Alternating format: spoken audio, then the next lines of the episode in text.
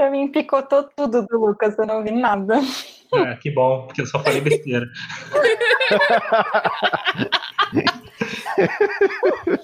bom que eu não tirei o Craig, só vai pro episódio. Isso aí, isso aí tem que ser, tipo, nova temporada. Abre com isso, tá ligado? Ah, contou tudo que você falou. Beleza, só falei besteira. É. Acho super válido.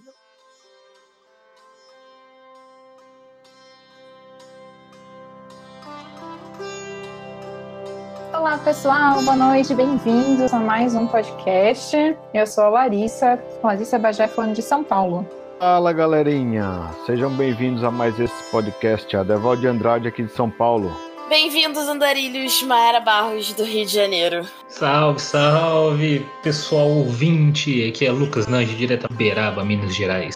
Bom, gente, hoje temos um tópico que nenhum de nós é especialista, assim como não somos especialistas em várias coisas que, quando que comentamos aqui, mas vamos todos discutir, dar nossas opiniões e compartilhar o que a gente pensa, que é dentro do tópico de foco narrativo ou distância narrativa. Pessoal, vocês querem compartilhar um pouquinho do que vocês viram? Querem que eu comece falando? Eu do quero começar dizendo que eu nada sei, tô aqui pra aprender junto com os ouvintes, Só sei que nada sei. porque eu nunca tinha escutado essa expressão antes. Quando você sugeriu a pauta foi a primeira vez. E é isso, tô aqui pra aprender também. Eu tô com a Mayara, assim, eu nunca tinha escutado também nesse esse termo, né, o foco narrativo.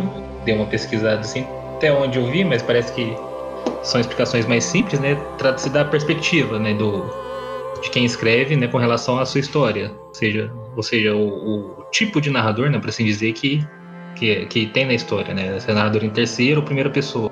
Só que pelo que andamos conversando com a Larissa, é muito mais profundo do que isso. Quando a gente procura na internet, que tem vídeos falando e matérias desses sites mais como esses mais voltados para a educação, que são bem superficiais assim, eles sempre tratam mais essa questão do foco narrativo como sendo uma câmera.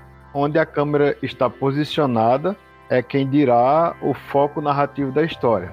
Narrador onisciente, a câmera estaria alta no, vamos dizer assim, no céu e estaria dando para ver tudo que está acontecendo lá embaixo. Só que o narrador onisciente ainda pode ir mais a fundo do que isso, que ele pode também entrar na mente das personagens.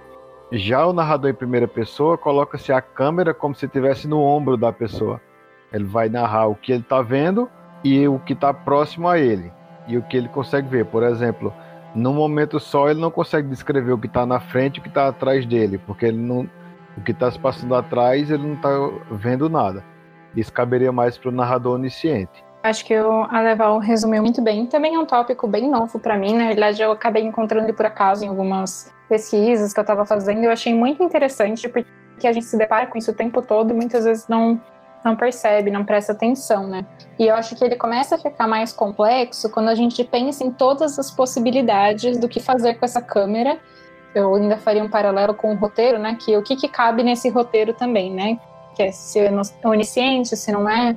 Então, assim, o que eu vi é que existem muitas definições sobre o que seria o foco narrativo. Tem, algum, tem até paralelos ou não com a distância narrativa. As opiniões geralmente concordam que está com a figura do narrador, né? Em suas apresentações possíveis, né? E aí é bem isso, os tipos de câmera e os tipos de roteirinhos que tem. Mas eu fiquei pensando por que, que era importante falar sobre isso. E Eu acho engraçado essa, essa metáfora de pensar na câmera, porque uma das. Um dos fundamentos do, da fotografia e depois do cinema é a questão do enquadramento. O que você escolhe mostrar e o que você escolhe não mostrar é o que cabe no quadro e o que acaba ficando fora. E Sim, essa escolha eu tem potencial para mudar a maneira como uma certa informação é interpretada. Então, se você pensar em foco na- narrativo como enquadramento, você tá pensando nessa escolha do que entra e do que fica fora. É exatamente o que eu ia falar. Eu ia até mencionar um artigo que a gente pode até deixar de referência para os ouvintes, né? É, mas ele apresenta muito assim: quando a gente tem uma obra literária, a gente tenta, né, se aproximar de uma realidade entre aspas, né, que seja a realidade que a gente crie, Mas não dá, não dá pra gente pôr tudo, né? Acaba sendo apresentado na história o que faz sentido ser apresentado. Então, assim, o foco narrativo, na verdade, é a base da onde você vai construir tudo. Porque é uma ordem, né? O, o narrador vai a partir do que o autor pensou, e só a partir desses dois que vai chegar na interpretação do leitor. Então, o que o autor escolhe para ser o foco narrativo, que é o que o narrador vai apresentar, é da onde vai ser escolhido todos os elementos que vão entrar na história. Então isso é muito importante. Quando a gente começa a escrever, a gente faz isso intuitivamente, né? A gente de ler muitas histórias, por exemplo, quem lê muita história em primeira pessoa tende a, quando vai escrever, também escrever em primeira pessoa. E às vezes não acontece também, mas a gente tem essa tendência. Então a gente começa a fazer o foco narrativo embasado naquilo que a gente lê. O interessante é que fica essa coisa meio que no subconsciente, só que quando a gente está começando a escrever, a gente não tem muito bem essa coisa de é, separar o que a gente quer colocar do que não quer. Se a gente criou várias coisas, então em algum momento aquelas várias coisas vão ter que aparecer, porque eu tive muito trabalho para fazer, para pensar em tudo uhum. isso. E aí essa questão do foco é interessante justamente por isso, para você, ah, beleza, eu criei muita coisa aqui, mas nessa linha de pensamento, nessa linha de narrativa, não, não cabe eu colocar de repente essa criatura aqui na, nessa parte da história ou, ou, na história, né? Uma coisa interessante de pensar do, da utilidade do foco narrativo é para quem escreve narradores que não são confiáveis. Plots, né? Porque quando você tem narradores que não são confiáveis, você parte do princípio de que o narrador não vai mostrar tudo, não vai falar a verdade. Nem todo narrador que não confiável tá mentindo. Às vezes ele só não percebeu, ou só não sabe, ou ele é tipo o Harry que não vê nada, nunca nada, e precisa dos outros para explicar a situação. Uhum. Mas a ideia do, do narrador não confiável é exatamente essa. Tem coisas que vão ficar fora do quadro, porque o narrador não é interessante pro narrador mostrar. O que acontece muito em narrativas policiais, né? É, é, você joga a pista e coloca um pano em cima. E vai passando e, e só depois é que vai ser revelado. A pista tá ali, só que para você saber, para você identificar quem realmente foi o assassino, vamos supor, é o mais difícil. E aí é onde está essa questão do foco também, né? Você deixa a coisa ali bem na, na quina da fotografia, né? Usando a metáfora. Você deixa a coisa ali na quina da fotografia e mostra uma coisa bem viva no centro. Para que o leitor, só os leitores muito perceptivos é que vão notar essa coisa ali, naquele cantinho. E, e essa questão até de livro de suspense, né? Eu até anotei aqui, né? Da Agatha Christie usar especialmente, por exemplo, narradores observadores em primeira pessoa, porque é um foco narrativo que não só se foca apenas em uma personagem, né, como também você faz que a leitura dela em cima das outras personagens, diferente do onisciente, né, que você já conseguiria ler entre aspas, né, o próprio quem está narrando já lê todos os personagens, já fala o que eles estão sentindo, pensando. Nesse caso, você leva quem está lendo o livro, né, justamente a, a ver com os olhos da, de quem detetive, né, ou de quem investigador, investigadora né, da obra, por exemplo, o que dá uma voz bem mais focada, assim, mais, mais ligada ao gênero de escrever. Né? Tanto que a questão do foco narrativo, acho que pode também, pelo menos nesse caso do, do gênero de suspense, né, gênero de livro, sim, pode ser bastante importante, né, justamente por causa disso, para poder levar, né, quem está lendo a seguir os, o caminho do mistério, assim, né, a não descobrir tudo de uma vez. Mas aí vocês acham que esse foco, que o foco narrativo pode ser tem alguma ligação com outros gêneros, por exemplo? com certeza. É, gêneros psicológicos que lidam com, com, com o psicológico do personagem, o foco narrativo vai estar tá todo moldado por esse psicológico. Então, o que você esconde, o que você mostra, fica, fica a cargo desse, desse gênero, né?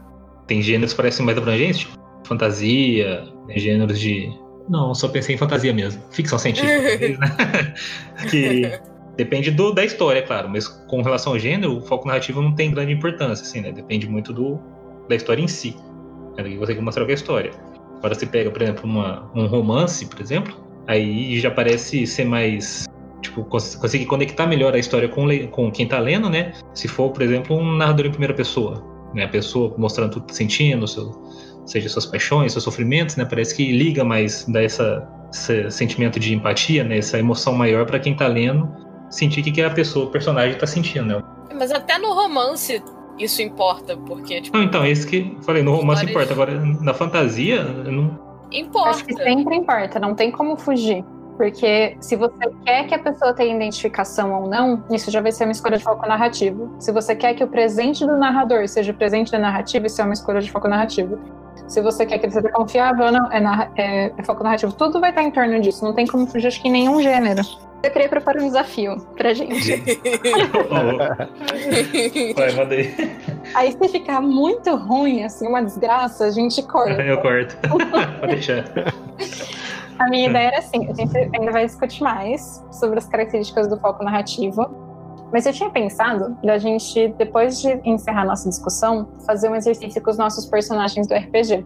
E aí Legal. fazer a descrição de uma mesma coisa com diferentes focos. Acho que pode ser um exemplo interessante. É, legal. Vamos aí. Eu escolho um, um NPC para fazer. Pode ser? Vocês topam o desafio? É top. Topo. Tá bom. Então vamos continuar falando um pouco mais dos conceitos e enfim, a gente, é... a gente se presta a isso. outra, outra pergunta, então. Vai, hoje estou de perguntador. Público, vocês acham que o foco narrativo consegue estabelecer, consegue formar, a, entre aspas, voz da pessoa que escreve? Né, sua voz como escritor ou escritora? Porque vemos muitos livros né, de mesma autoria que tem vários focos narrativos, seja do Stephen King, do Asimov, por exemplo. Sim, vocês acham que tem uma relação esse foco narrativo com a formação da voz do, de quem está escrevendo? Justamente porque tem essa vários tipos de modos de escrever, de narrar. Eu acho que depende. Eu acho que um escritor iniciante ele vai ter um foco narrativo que é mais confortável para ele e provavelmente a maioria das histórias nesse período da carreira vão ser nesse foco narrativo conforme você vai ganhando experiência e tentando escrever histórias diferentes, você acaba ganhando prática em vários tipos de, de história e de focos narrativos diferentes. Então, eu acho que você pode até acabar, tipo, depois de experimentar várias histórias diferentes, chegar à conclusão de que não, eu prefiro escrever assim. Então, mesmo, todas as minhas histórias a partir de agora vão ser nesse estilo, nesse foco narrativo, e aí você incorpora essa escolha de foco narrativo na sua voz de, de, de escritor. Mas eu acho que é uma escolha de cada um. Acho que a gente pode fazer um episódio inteiro de podcast falando sobre o que é a voz do autor. É. ela é que aí é mais complexo ainda, viu? Sim. Uhum. Na verdade, eu, eu, vou. Eu tenho vários. Eu tenho, já tenho algumas ideias para sugerir para próximos temas. Que hoje eu assisti um, um webinário de como criar uma marca de autor. A sua marca de autor. para vender no sentido de marketing mesmo. E é muito interessante. E aí eu acho que seria legal a gente fazer um episódio sobre isso depois. E aí essa parte da voz do autor eu acho que entra nisso. Seria uma parte dessa discussão. Vocês acham a gente falar um pouquinho mais técnico, assim, tipo, quais são alguns dos aspectos que a gente pode levar em consideração? Eu mencionei a questão da, do presente do narrador com o presente da narrativa, né, por exemplo. Então, assim, a história que está sendo contada ela está acontecendo no mesmo período do que o que o narrador está contando? Isso é uma das escolhas que a gente faz, né? Sim, e é uma escolha muito importante, porque na maioria das vezes vai determinar o tempo verbal que você vai usar e a quantidade de informação que o narrador sabe. Se o narrador está vivendo aquele momento enquanto você tá na... enquanto está narrando, ele não tem como saber o que vai acontecer depois. Se o, o, narrador tá contando depois que os acontecimentos já, já passaram, ele pode muito bem soltar um spoiler no meio do, da narração e você que se vira. Uhum. Tem, eu tenho exemplos, mas eu acho que seria dar spoiler do spoiler, então. É, isso, isso, assim, é principalmente o narrador. Na mesma época, poucos anos depois de, de, quando a história se passa, é bem complicado quando é questão histórica. Eu estava lendo um livro do Bernard Cornwell e eu lembro até hoje dessa passagem, porque foi uma coisa que me marcou muito, que o, o narrador person... eu acho que foi a do Graal. Ah, tá, eu não terminei essa. Foi a do Graal. Mas é só uma, uma coisa que tem, que ele, tipo, ele tá narrando a história vamos dizer que porque as, as, narrativas dele são todas bem antes do, do, do, primeiro milênio, né? Dentro do primeiro milênio, até 999. E aí tem uma passagem lá que ele fala tipo assim, atingiu como um míssil. E aí eu fiquei pensando, mas como é que ele. Eu não sei se isso foi tradução ou se no original tá assim, mas é o cara tá narrando uma história no século IX e de repente fala que atingiu como um míssil. Aí eu achei muito estranho isso. Porque ele é o narrador do século IX. Como é que ele já sabe o que, o que seja um míssil? É, aí eu acho que pode ser coisa da tradução. Então, É. pensa isso também. Aí ele eu, que um- eu, eu Porque- pensei isso e quis acreditar nisso. Ele é experiente, né? Assim, é um... Porque é possível que a palavra míssil exista há muito tempo e ganhou um significado diferente depois. É. E aí, na hora de traduzir, a gente não tem muito como, como escapar disso, né? Tipo, aí é questão eu de não tipo, fui. conhecer a etimologia da palavra, de. É. Eu não fui atrás de saber bem, mas assim, só pra ter essa exemplificação do cuidado que tem que se ter quando você vai narrar uma história cuja personagem tá narrando naquela época, lá em 500 antes de Cristo, e aí fala em, tipo, ah, me ligou. é, é complicado. Bom, aqui, você me lembrou? Eu tô- lendo Crônicas Saxãs, do Bernardo Cornell. Eu tô no oitavo já. Eu, ainda, eu tô no quarto ainda. É Aí eu, isso que a Larissa falou, né, sobre narrador no presente, com a história do presente, né? Nesse caso, acho que não é spoiler, não, né? Porque na primeira página todo mundo já percebe. né, A narrativa é em primeira pessoa e já é ele contando do passado, né? Aí você vê as diferenças, como acho que foi a Larissa falou, né? Quando você tá narrando o presente, ou Maiara, agora não lembro. Tá narrando o presente, você não consegue, o narrador não consegue identificar o que, que, que, que está prestes a acontecer, né? O que, que vai acontecer, o que, que tá o que, que tá vindo, né? Isso gera expectativas em cima de quem tá lendo também. o Bernard Cornwell adora fazer isso.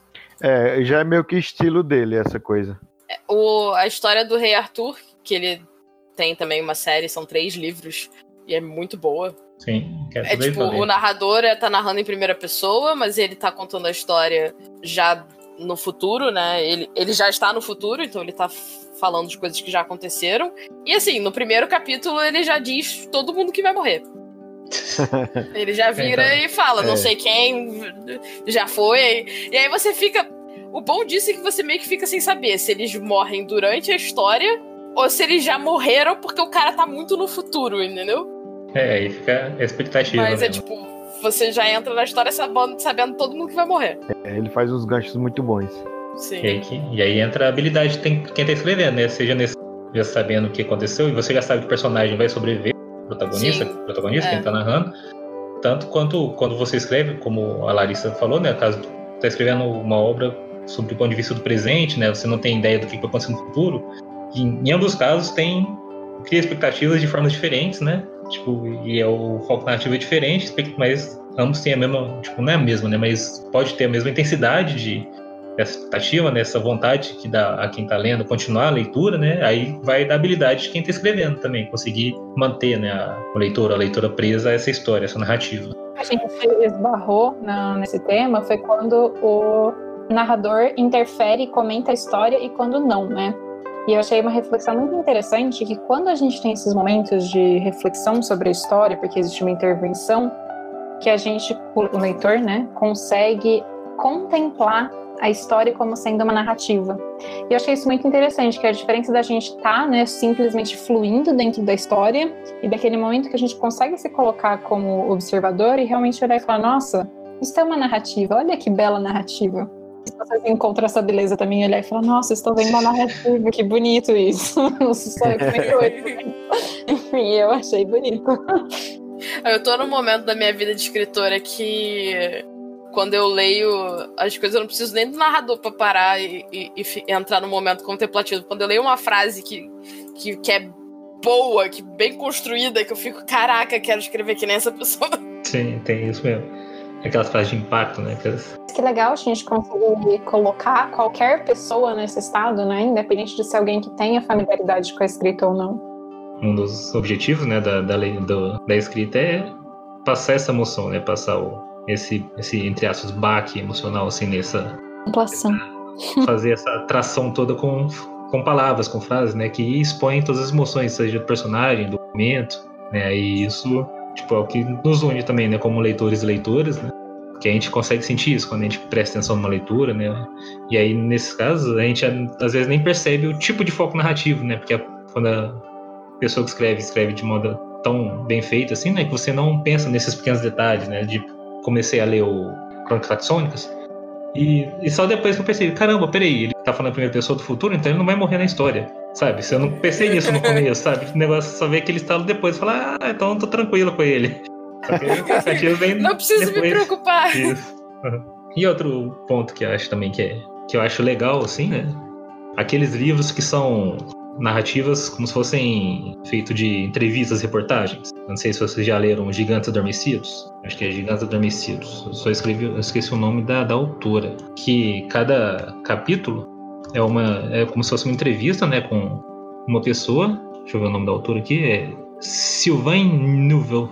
Sylvain Nouveau. Neuvel. Não sei como é que fala. Não sei. Meu, meu francês está enferrujado. Aí, né, aí você tem aí quem está escrevendo tem que dar personagem diferente, assim, né? E, e se não me engano, a história é mais ou menos assim: começaram a aparecer partes, membros gigantes, assim, braços, pernas, em vários cantos do mundo, sabe? Como se fosse um, um robô, um alienígena.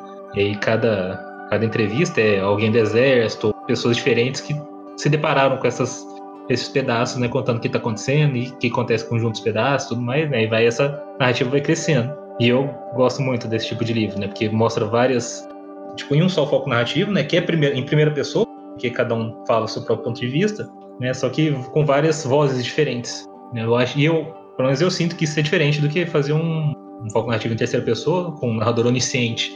Mesmo ele mostrando todas as vozes personagens, ele quem tá narrando ainda parece que tá de fora, sabe? Tá só, tipo, observando de forma onisciente, né? Aquilo, por assim dizer. O, o narrador observador, né? Isso. É, é isso um. Não, é um, eu falei, tipo, foi um trocadilho, sabe? Porque ele tá observando, só que ele é onisciente.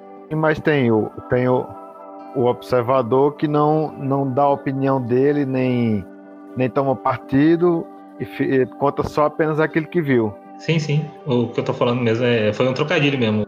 Nesse caso, pega entrevistas, são pessoas, são personagens falando em primeira pessoa, cada capítulo é um personagem, né? Só que é como se fosse a história de um, uma foco nativa, um nadador onisciente, assim, observando as pessoas falando dentro de si, sabe? É um negócio bem doido, essa, essa ligação. Aí eu, eu acabei de ler também o Voz de Chernobyl, que é desse jeito, tipo, pirei, sabe? É, que no caso é real, né? Só que você parte do livro, você pensa, nossa, isso aqui é ficção, não é possível, né? Só que aí você começa a pensar, putz, é real mesmo.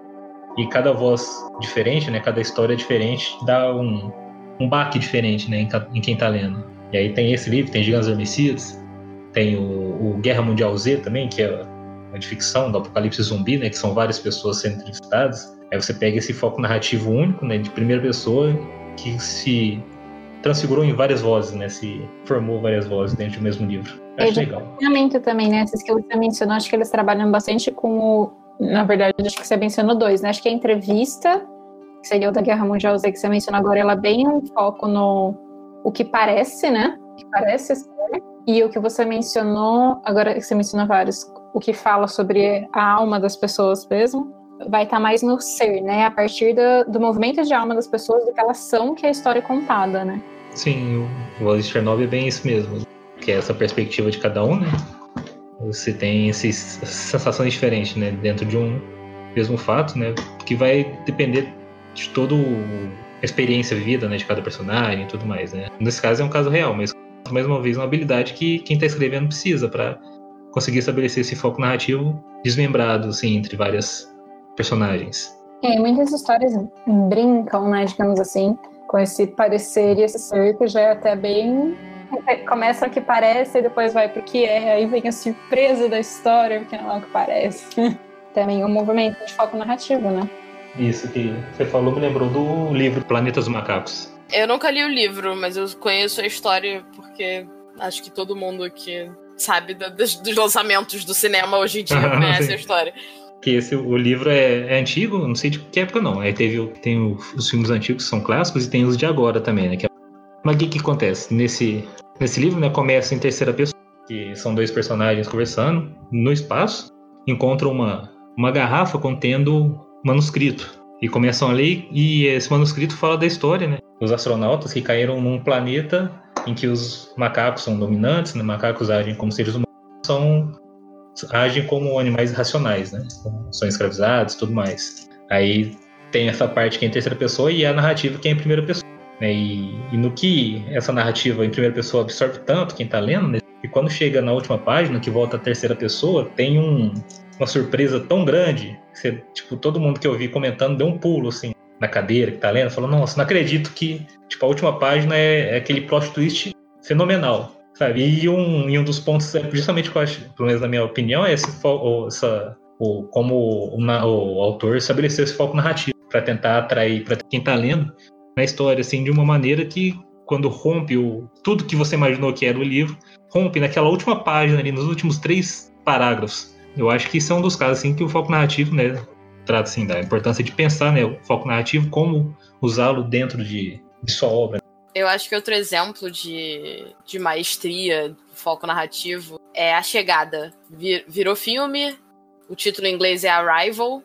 e a história é que uns aliens chegaram na, na Terra e uma linguista, especialista em, em tradução, é chamada pela, pelo governo americano para ajudar a se comunicar com, com os aliens, porque eles ninguém entende o idioma deles e ninguém sabe o que eles estão tentando dizer. E aí, conforme a história vai progredindo, tem os flashbacks da personagem principal. Só que esses flashbacks no livro são escritos em primeira pessoa e são escritos no presente, no tempo presente. E assim, todo mundo que já leu algum livro na vida tá acostumado a ler flashback com o tempo passado. E aí você fica meio perdido de por que, que o flashback tá no, tá no presente. E aí você vai entender no final do livro, que eu não vou falar porque acontece, porque é um spoiler do livro todo. Mas, é, tipo, tem um motivo para ele colocar os. pro autor colocar os flashbacks no presente. Eu, eu, eu amo esse filme e, o... adorei o conto. Sim. Nossa, e o final do, o final da história deixa claro por que, que ele tava fazendo isso e faz o livro inteiro fazer sentido. Fazer sentido. É, eu sou meio suspeita até para falar, porque linguista, né? Eu sou linguista e não tem muitas histórias que os linguistas têm papéis importantes, mas. Assistiu, Larissa? eu assisti o filme, mas eu não li o livro. Preciso ler o livro. Ah, mas eu achei é, muito o livro é, são contos, né? Ah, é um conto. É. Eu achei muito interessante porque isso que você comentou, né, de como a gente escreve, é, em um dos artigos que eu li, tem cinco planos que eles apresentam quando a gente pensa em foco ou distância narrativa, sendo que um dos planos é o fraseológico, né? Então ele mostra que assim, por mais que o ponto de vista não seja algo verbal em si, não tem como, né? A gente está num texto literário, então ele é totalmente expresso pelas escolhas que a gente faz na forma de escrever.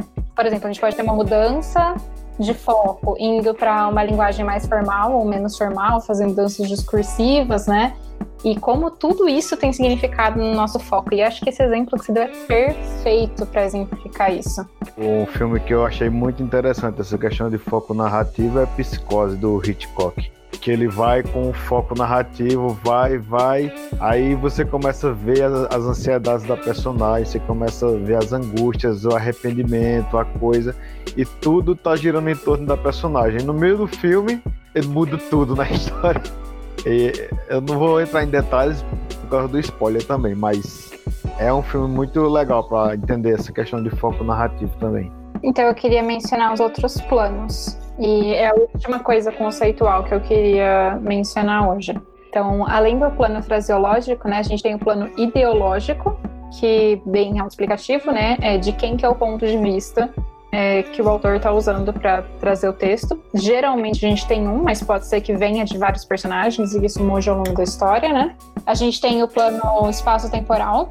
Então, aí a gente vai ter tudo aquilo que a gente comentou, né? É mais perto, é mais de longe, é, é como se fosse de dentro do personagem, ou é de fora e vê tudo até o que ele não tá vendo. Então, assim, pode ser interno, pode ser externo, próximo, distante, né? dar zoom ou não, ser fixo ou não. E o tempo também, né? E isso pode estar centrado em um personagem só ou não. Mas é a forma como os fatos vão se ordenar nessa narrativa, né? E também tem o plano psicológico. Então, pode estar centrado numa consciência individual, e aí vai ter não só o mental, mas como as emoções também de quem é o foco. E aí tem uma importância muito grande em você ter clareza se você quer um foco interno ou externo, né, com o personagem, até para saber se o, os seus acontecimentos estão sendo mostrados com referência do estado emocional ou não da personagem, né? Sempre podemos variar o que, é variar. Essa questão que você falou de ponto de vista, eu, eu me recordo bem das primeiras antologias que eu participei, o Lucas participou também, que a gente comenta hoje que a gente ficou meio preso com essa questão de ponto de vista, porque é, essas antologias eram em cima de um ponto de vista de uma pessoa. O Lucas sempre gostou muito de escrever com 300 pontos de vista, né? Com 300 personagens e o ponto de vista de cada um. E aí, quando a gente chega na antologia, não, você tem que escolher um, porque é um ponto, não tem como colocar todos, e aquele monte de restrições. Além disso, tinha uma questão que era assim: começou a ventar. Aí você não podia colocar que ventou, você tinha que colocar. Lucas percebeu que estava ventando. Choveu. A chuva molhou o corpo do Lucas. O Lucas ouviu a mãe dele gritando lá do outro lado da casa. Tudo você tem que colocar que a personagem tinha ouvido ou tinha sentido a coisa acontecer. Porque uma das restrições que tinha na correção da antologia era: se você está dizendo que a mãe, a mãe dele gritou e não que ele ouviu a mãe gritar, o ponto de vista é da mãe e não dele. Entendeu? Eu estava lembrando porque no começo a gente não sabia fazer isso, não achava muito complicado e uma coisa fica muito repetitiva, né? Porque tudo você tem que colocar que a pessoa viu, que a pessoa sentiu, que a pessoa cheirou, é meio complicado. Porque eu, eu não concordo que você colocar que a mãe gritou significa que você tá no ponto de vista da mãe. Quando você tá contando uma história para alguém e você quer falar que a sua irmã te chamou do outro lado da sala, você não vai falar, tipo, ah, eu ouvi minha irmã me chamar do outro lado da casa. Você vai falar, minha irmã me chamou do outro lado da casa. Ainda é o meu ponto de vista. Ainda sou eu contando. Tem terceira pessoa, dá pra falar, né? Ao invés de falar, Mayara ouviu sua irmã chama, a chamando. Você tem é. irmã, Mayara? Sim, eu tenho irmã. Como é que chama? Larissa. Oh. Olha. então, é só escrever. Larissa chamou Mayara do outro lado da casa. É, é esse era o de... problema se você, fa... se você falasse que a Larissa chamou a Mayara, o ponto de vista era da Larissa. Se você, você tem que dizer. Não, isso aí. A Mayara é... ouviu a Larissa chamando. Não, concordo. É questão de personalidade é de quem escreve. O, o complicado de você, é, só abrindo um parêntese aqui no nosso foco narrativo, é complicado de você organizar a antologia é isso. Você tem que ter a clareza de que as pessoas vão escrever do jeito delas. Você não pode querer que todos os contos da antologia sejam como você escreveria, né? Sim, é. Mas, enfim, voltemos. pra não devagar muito a coisa. É aquela questão, né? Não tem um foco narrativo certo ou errado. Ou melhor se identifica, né? Ou aquela que acha que a história melhor se identifica. Não, eu acho que, tipo, a nossa discussão aqui não é nem, tipo, ah, tem um foco narrativo certo e errado. A gente tá, tá discordando de qual é o foco narrativo de um texto. Ah, não, tem, tem. É, sim, tem isso também. Eu, eu lembro que nessa época eu até pensei num exemplo, né, por exemplo, do. imagina duas, é, duas pessoas andando e uma delas está muito calada. Aí se você tá o foco narrativo, narrador observador, na outra pessoa, você percebe, é, e essa outra pessoa tá lá, nossa, por que será que a pessoa tá tão calada assim? Será que eu fiz algo errado? Será que eu machuquei essa pessoa? Será que está, essa pessoa está zangada comigo? Sabe? E tenta conversar com a pessoa A e a pessoa só fala, uhum, tá legal, sabe? Coisa assim. E no outro em um outro aspecto, se você usa o narrador onisciente, botando pensamento de cada um, na verdade a pessoa tá só com um dor de barriga, doido pra chegar em casa, sabe? No que você muda o foco narrativo, né? Você muda até o, o estilo de, da própria história, né? O, quando muda esse ponto de vista, você pode fazer de um drama virar uma comédia, em uma mesma cena, né? E o mesmo. Acho que aí depende muito de quem está escrevendo, né? E do que quer passar. E só voltando àquilo que a Larissa explicou, né? Das, dos tópicos, né? Do psicológico, espacial. Aí vai para quem, quem escreve, que tem tá nos escutando, né? Não, não precisa ficar sempre refletindo. Às vezes é bom estudar esse tipo de foco narrativo, tudo, até para tentar se identificar o que o modo de escrever que você acha melhor mas eu acho que foi o Adeval que falou no começo, né? Muitas vezes isso já é já tá intrínseco, né? Já é instinto, instinto de quem está escrevendo. Começa a escrever já mandando sem pensar, né? O, o tipo de foco narrativo que está escrevendo, né? Isso também só para avisar que a gente novamente não tá não estamos falando ah, tem que ser desse jeito, tem que estudar isso para saber como escrever melhor. Mas é sempre bom ouvir essas dicas e ler um pouco mais, justamente para na mesma quando você está com, uma, tipo, com aquele bloqueio criativo, né? Você está sem saber como escrever, ou você quer narrar determinada história e não sabe por onde começar. Sabe um desafio que eu fiz a mim mesmo, escrevendo uma história esses dias? Escrever um conto completo sem o, o monólogo interior, sem alguma coisa ele pensou, ela pensou. Fazer a história inteira para que o, o leitor consiga entender o que está se passando com a personagem, mas sem, sem ter o pensamento dela no texto. Hum. É, eu ia adicionar no, no, comentário do Lucas que eu acho também interessante a gente pensar sobre essa questão do. Acho que, na, na verdade, o narrador, de forma geral, até amplia um pouco mais para a gente evitar. Sabe assim, quando você acha que você passou uma mensagem muito clara, mas aí você tem o seu leitor beta, por exemplo, e aí você vê que não, não saiu daquele jeito que você esperava. Às vezes a gente está passando muita informação sem perceber onde essa informação está sendo passada.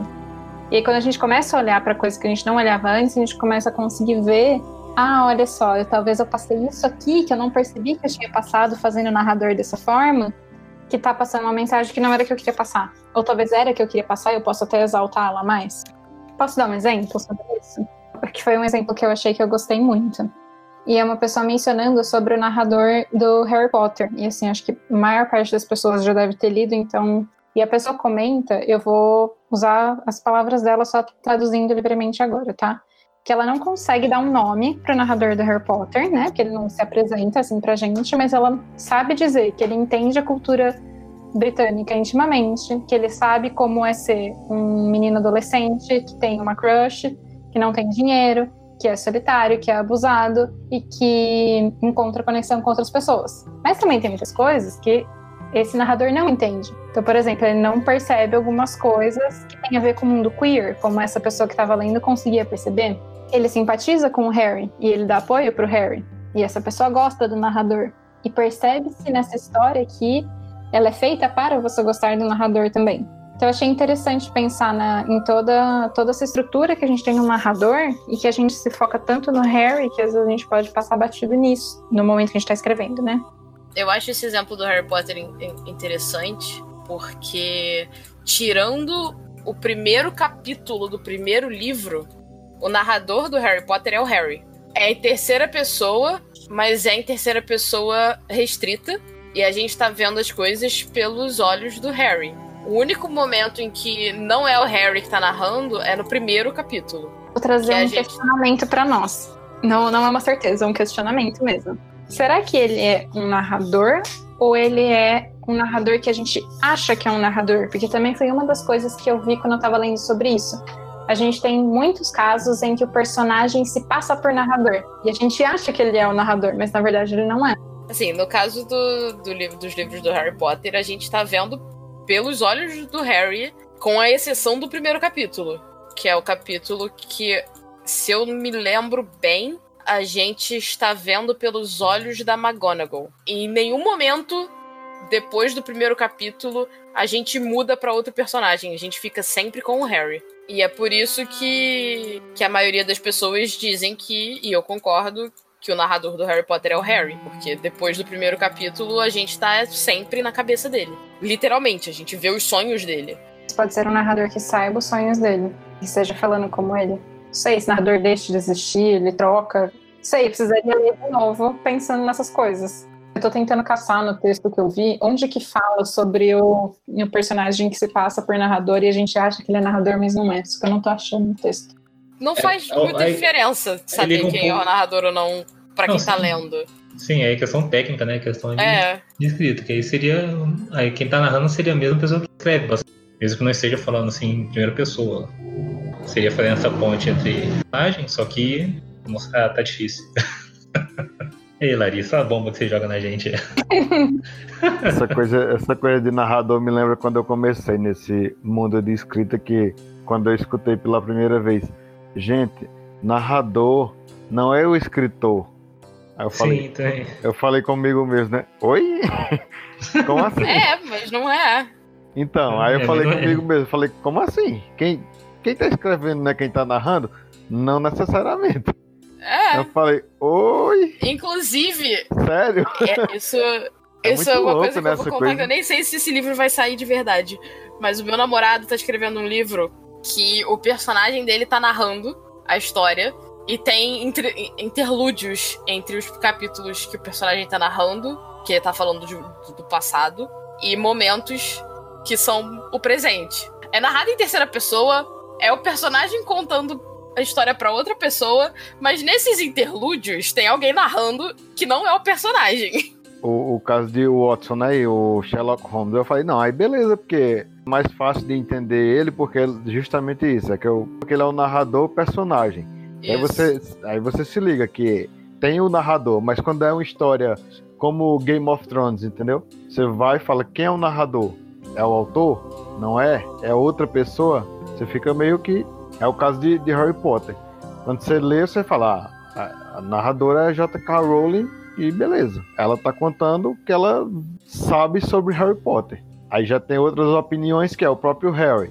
Tem outra opinião que é uma pessoa que conhece muito sobre adolescência, sobre a Inglaterra e tal. Se dá, vou fazer um artigo científico sobre isso. Te garanto que já tem. Sim. Acho que a Larissa vai deixar é um, né?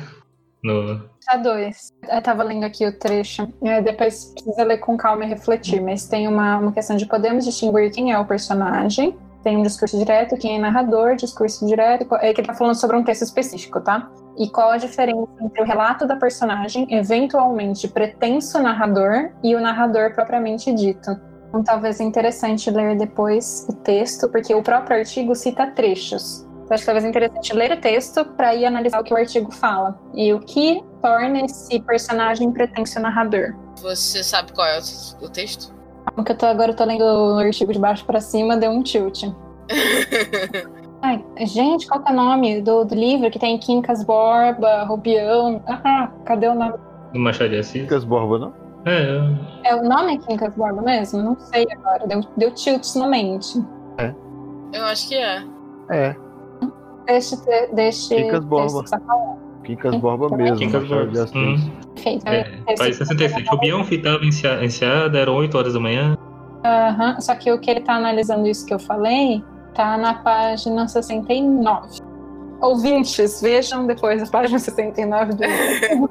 Leiam o texto original e façam suas análises. Assim, pra galera achar onde tá mesmo, você tem que dar a referência completa. Página, ano da edição, título do livro, Então, nome do autor. Essa é a página do, do artigo que vai deixar aqui no. exato. É a página Depois você manda 69 aqui no do artigo que vai Hum. ficar nas referências. Isso. E o legal é que é, o, o autor do, do artigo aqui tá falando, né, da, da- da- do porquê usar determinado foco narrativo quando fala o discurso direto, né, que dá uma função mais emotiva. Isso que você falou que cortou um pouco, você tá falando sobre isso? Não, não tava falando sobre isso, mas eu achei isso Ah, muito tá. interessante. É que eu vi falando sobre discurso direto e indireto, aí que fala que o discurso direto dá uma função mais emotiva, né? Coloca a própria fala do personagem, né? Quem tá lendo consegue sentir né, o que o personagem tá sentindo, entender o que o personagem tá falando. Já no discurso indireto, que é o intercalado, né? Quando quem tá narrando ou explica ou fala algo sobre o que a personagem falou, né? Já equilibra esse, essa emoção, né? Esse, esse lado emotivo, porque é como se fosse uma voz mais neutra. Aí depende também do tipo de, de narrador, né? De quem tá. Tipo, narrador, se, quer, se é aquele narrador confiável, não confiável, se é um narrador que tenta fazer com que o personagem seja. O personagem, o personagem seja admirável por quem tá lendo, né? Ou se tá tentando man- manter-se manter o mais distante possível, só narrando mesmo os fatos do jeito que aconteceram e deixando para os personagens cativarem quem tá lendo. Deu pra perceber que é um tópico bem amplo, com muitas opções, né? Não tem certos e errados, mas tem muitas coisas interessantes a pensar sobre o assunto. Vocês querem comentar mais alguma coisa específica? Eu queria falar sobre essa questão que a gente viu aqui dos problemas e dificuldades no, no seguinte sentido. Eu vejo como um problema, mas pode ser que vocês não vejam e aí a gente comenta aqui. É, a questão do foco narrativo de escrever uma história ou escrever literatura como se fosse um filme. Ou seja, coloca um personagem principal, passa o ponto de vista, o foco narrativo dela, mas também do melhor amigo dela, da mãe, do vilão, do submisso ao vilão, todas as personagens que tem na história, como se fosse assim, tá descrevendo o que acontece em um filme. E no filme, você não tem como dizer o que o personagem principal está pensando sobre aquelas outras personagens. Então você tem que colocar tudo que está acontecendo nos núcleos de cada um. E aí tem tem autores, tem escritores que colocam os pontos de vista e os focos narrativos em todas as personagens do livro. Esse seria o onisciente? Não. Não onisciente. É, é... Ele tá falando de livros que tem pontos de vista demais. Por exemplo, Game of Thrones, a gente sabe que tem vários pontos de vista. Mas tem alguns, algumas personagens que não tem. E justamente isso que dá o, o, a surpresa da história. Se você coloca por exemplo, um vilão tá tramando alguma coisa contra, contra o, o mocinho, contra o herói. E aí você coloca a visão do herói, mas também coloca o que o vilão tá planejando, a coisa fica sem graça, entendeu? Fica sem surpresa nenhuma. Porque você já tá sabendo tudo que estão tá, planejando. Eu vou dar minha, minha resposta de sempre. Eu acho que depende. É, eu também. concordo. Eu acho que um, um autor que sabe o que tá fazendo vai conseguir colocar tensão na história, mesmo que essa tensão não venha do, da pergunta de o que será que o vilão vai fazer agora. Porque existem outras perguntas que podem gerar tensão, não precisa ser essa. Então, se, se o autor quer mostrar o ponto de vista do herói, do amigo do herói, da mãe do herói, do vilão, do pai do vilão, do melhor amigo do vilão, tem que pensar numa pergunta que vai gerar tensão, mesmo com todos esses pontos de vista. Ou talvez mais de uma pergunta. Eu, eu acho que isso é algo que o Stephen King faz muito nos livros dele, né? Que gera justo um conflito, até uma tensão, assim, para quem tá lendo. Mostra tanto a parte do de quem é o vilão da história, né? O protagonista, e o protagonista seguindo como se fossem lado a lado para tentar chegar num lugar comum, sabe? Você fica torcendo, ah, quem será que vai chegar primeiro? Quem... Você vê que cada um tá fazendo, você ao mesmo tempo você percebe o, as ações né, da, do antagonista, mesmo e as dificuldades de quem tá protagonizando a história, né, aí vai tipo, vai da habilidade né, de quem está escrevendo e também da, da própria da motivação né, do escritor da escritora, né, de ah, eu quero passar desse jeito, eu quero dar esse tipo de tensão. Aí eu também tem casos bons assim, que nem você falou, né, que, é, que eu quero dar a surpresa. Eu não quero falar aqui que ah, o vilão, o vilão ah, tá fazendo justamente para quem tá lendo ser pego de surpresa depois. Acho que é, é, é questão que a Mayra falou, depende, né? Porque do que, que você quer passar com a sua história, né? Que tipo de sentimento você quer passar. E como você consegue lidar com isso também, né? Que às vezes você tenta escrever de um jeito e não, não dá muito certo, né? E você tem que repensar a sua própria história e falar, ah, vou tentar fazer uma surpresa dessa vez, então, pra ver se sai melhor. Porque um... às vezes saber o que vai acontecer é uma fonte de tensão pro leitor. Quando você sabe que o, que o herói vai fazer um negócio e que o vilão vai fazer outro negócio e você consegue imaginar o resultado desses dois negócios se, se chocando. E você não pode fazer nada para evitar que o, o, resultado aconteça. É um tipo de tensão. Uhum. Eu tô pensando em algum caso de surpresa, assim. Eu não tô. Não vem nenhum livramento na minha mente. Assim. Tipo, você não sabe o que o vilão vai fazer, de repente foi lá e fez e pegou de surpresa quem tá lendo. Consigo pensar em exemplo agora. Pensar nesses exemplos assim em cima da hora é muito difícil. É. Ah, o, o Harry Potter e o Cálice de Fogo. O Harry Potter também, o, o, o quinto livro lá, o. Ordem da Fênix. Ordem da Fênix. Que ele fica tendo sonhos, né? E, e, a gente fica achando que é uma coisa, chega lá e desvenda que é outra. Né? E esses casos, assim, acho que ficou legal porque dá essa. Olha, eu lembrei que a gente tem sim narrador que não é o Harry, porque a gente tem parte que narra a Narcisa, por exemplo, indo falar com o Snape. É, no sexto livro tem a parte. Porque o leitor precisa saber o que é o. O juramento. O voto inquebrável, é. Isso, o voto perpétuo. É isso mesmo. Vamos ir pro nosso desafio? Então eu pensei a gente fazer assim. Ver se você, o que vocês acham. A gente seguir mais ou menos a ordem aqui da.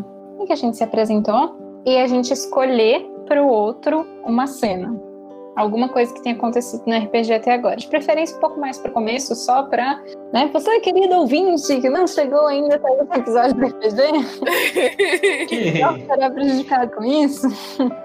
Mas a gente pegar uma cena e aí a gente falar em diferentes focos. Por exemplo, eu vou tentar fazer algo é, no sentido de zoom de ir mais para dentro do emocional do personagem. Então, começar mais de fora, que provavelmente vai ser mais a visão do que eu, enquanto, quem vai trazer.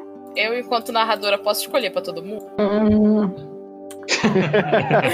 Ixi, parece que não. Larissa, Não, tava é uma cena- Larissa tinha uma cena. É uma cena do início que cada um vai descrever do jeito. do- do- a partir do foco do, do próprio personagem. Eu tenho milhares de personagens. Se a pessoa. Se vocês escolherem um personagem que não tá na cena.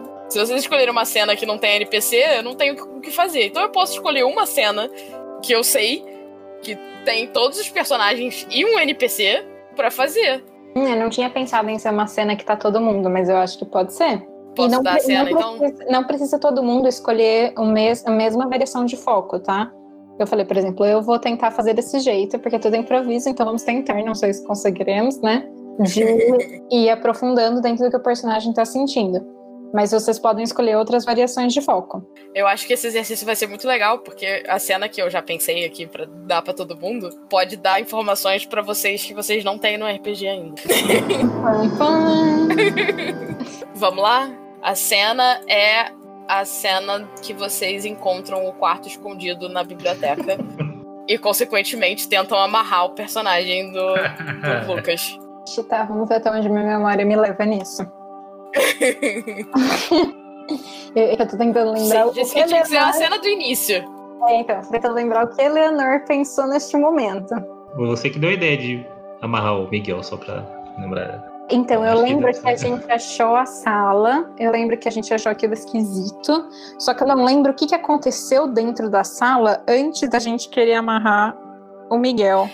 O Miguel era o único que conseguia enxergar a porta e vocês não conseguiam ver nada. E você sabia que ele chegou na universidade de jeitos esquisitos, portanto você não confiava nele. Hum, E o Zandro te conhecia, então ele tava mais inclinado a confiar em você. que NPC vocês a gente tentaram- tem nessa cena? Quê? E que NPC a gente tem nessa cena? É isso que vocês vão descobrir. É o, é o espíritozinho lá do É, cão. é. É o da O neguinha. cão é ótimo. Falei quem quer matar a gente, quer ajuda da gente, mas tenta se matar. E como é que vai ser esse desafio? esse exercício? Eu, eu vou, vou É. tentar começar. Vamos lá. É, eu vou, vou tentar narrar um momento que a Eleanor decide amarrar o Miguel. pra gente tentar romper uns rancores que foram criados aqui, sabe? Sinto te informar, mas os personagens não estão sabendo que isso tá rolando, então os rancores continuam. Continua, é, eu nunca vou esquecer. E vou, vou falar de uma forma mais falada e não escrita, tá? Porque afinal estamos falando. Então, acho que começando de mais longe, que seria tipo o que todo mundo tá vendo na sala, Eleanor, a cara de suspeita, sugeriu amarrar o Miguel. Aí tem, aprofundando um pouquinho, eu iria pra Eleanor, que constantemente fazia uma cara de suspeita, entretanto nunca tinha feito aquela cara para Miguel, sugeriu amarrá-lo. Aprofundando mais um pouquinho, eu acho que eu iria pra Leonor, que sempre achou o Miguel muito suspeito, decidiu amarrá-lo. Mais um pouco, acho que eu iria pra Eleonor, que nunca suspeitava de ninguém, mas sempre achou o Miguel muito suspeito, decidiu amarrá-lo. Acho que aí, indo mais fundo é a última categoria que eu iria. Eu peguei um modelinho de cinco para tentar seguir aqui. Eu iria pra Eleonor, que geralmente era muito tranquila, vinha sentindo um desconforto recorrente nos últimos dias. Miguel era muito suspeito e, se sentindo ameaçada, ela decidiu amarrá-lo. Saiu bom? Isso aí sai muito cagado. Improviso. Isso é legal, isso é legal. Beleza, então próximo é É o Adeval. Deval. Falando bem de cima, bem afastado, o Zandro olhava para o Miguel com a corda na mão. e não, não conseguia se decidir se, a- se o amarrava ou se dava-lhe uma surra. Gente, que violento. Zandro começava a pensar que se Eleanor estava falando que deveriam amarrá-lo, por que ele diria o contrário, se ele também estava com essa vontade? Sandro então decidiu amarrar o Miguel. Os últimos nós tentou apertar o ponto de sangrar-lhe as mãos. Você não efetivamente amarrou o Miguel. É. Amarrei, Não, amarrei sim. não. Não, seu sonho aí. Achei que tinha amarrado, velho. Não amarrou não, não lembrava mais não. Não, não amarrou, não. Ninguém conseguiu encostar no Miguel, ele esquivou de tudo. Sandro pensava, esse cara chegou agora. É muito suspeito. O que é que eu faço? Ah, vai lá, vai amarrar ele mesmo. Acho que é isso aí.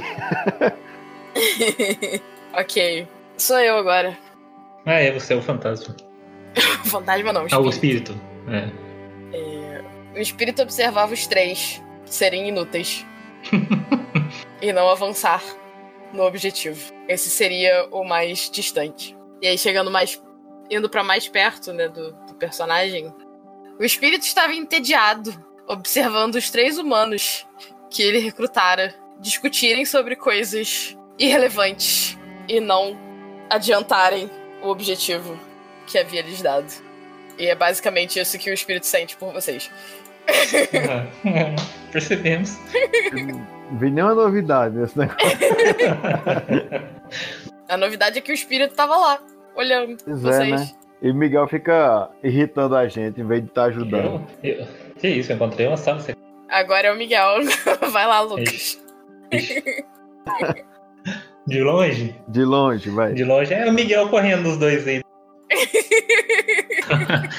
é de longe. É, de longe, Miguel, mesmo surpreso com por ter encontrado a sala, percebeu que Eleanor e Isandro sussurravam algo misterioso.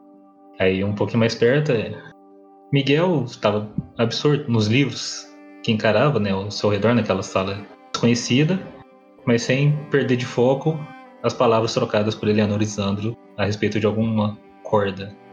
Mais perto, Miguel De sentia, corda. Miguel sentia um calor esquisito dentro do seu peito ao, ao ter encontrado aquela sala desconhecida. Mas o mais estranho era os sussurros que os dois tramavam a- a- atrás dele, falando alguma coisa sobre uma corda, o que fez Miguel temer ainda mais pela sua integridade física e psicológica. mais perto ainda, Miguel, fingindo olhar para os livros, escutou as palavras de Isandro e Eleanor, apenas disse: Ô droga, me ferrei.